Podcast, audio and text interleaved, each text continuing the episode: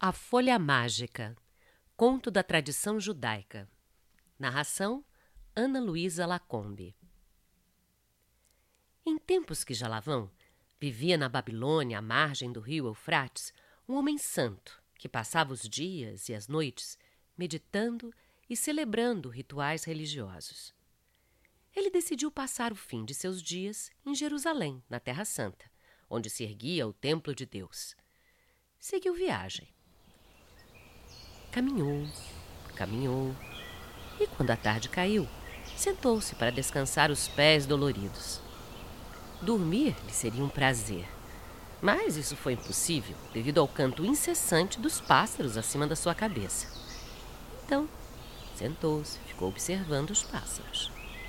Notou que dois deles estavam brigando, enquanto os outros faziam maior estardalhaço. Por fim, um dos pássaros briguentos matou o desafeto. Naquele mesmo instante, toda a assembleia partiu em revoada. O homem santo, curioso, ficou bem quieto para ver o que aconteceria depois. Não demorou muito a chegar um pássaro que pousou junto de seu irmão morto. Colocou sobre a sua cabecinha uma folha verde que carregava no bico. Assim que a folha o tocou, houve um milagre. O pássaro morto voltou à vida. Ficou de pé, sacudiu as belas penas, bateu as asas e voou. O homem santo ficou pasmo com o que vira. Levantou-se de um pulo. Ah, eu preciso pegar essa folha mágica que me dará, assim que eu chegar, o poder de ressuscitar todos os mortos da Terra Santa. Foi realmente uma sorte topar com um tesouro tão inestimável. Ah, creio que essa folha vem do Jardim do Éden.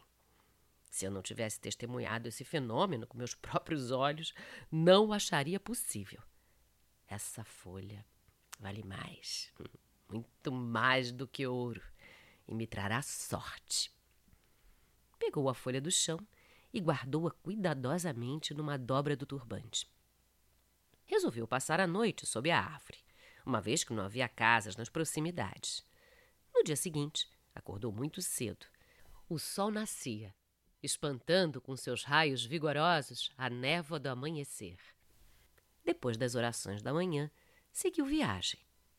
Não havia andado muitas horas quando chegou a uma fazenda. Estava para entrar e pedir um pouco de comida quando viu, ao lado da porteira, uma raposa morta aproximou-se dela e disse para si mesmo: ah, Vou pegar a folha mágica e pôr à prova seus poderes mágicos. Ah, vou ver se consigo ressuscitar essa raposa. Tirou a folha mágica do turbante e a colocou sobre a cabeça da raposa. Nem bem o fizera e já a raposa saíra correndo na disparada. Isso é maravilhoso! Recolheu a folha e tornou a guardá-la no turbante. Bateu à porta da fazenda. Foi convidado a entrar. Pediu um prato de comida que o fazendeiro, um senhor de idade, não negou. O senhor sabia que havia uma raposa morta do lado da porteira? Perguntou ele ao fazendeiro. Ah, sabia, pois a matei ontem.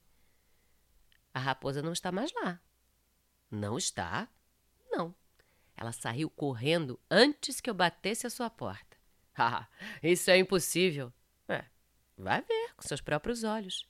A raposa não está lá. Foram até a porteira, e nem sinal da raposa. Eu a ressuscitei. Sou um homem santo, capaz de ressuscitar os mortos. Ah, você não passa de um tolo tagarela.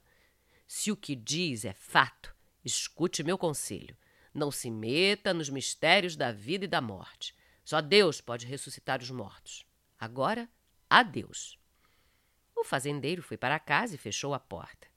O homem santo seguiu viagem, pensando que Deus lhe proporcionara um tesouro tão grande porque ele havia vivido sempre uma vida santa. Ora, não andara muito e deu com um leão morto ao lado da estrada. Tentou experimentar uma vez mais a eficácia da folha. Hum, será minha última experiência. Disse e tirou a folha do turbante.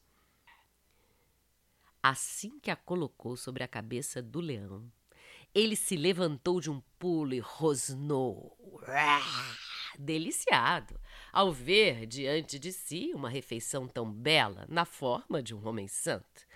No momento seguinte, quando o santo homem arrependia-se da enorme tolice em ter reanimado um leão, este hum, o atacou e o devorou. O leão acabou comendo também a folha mágica.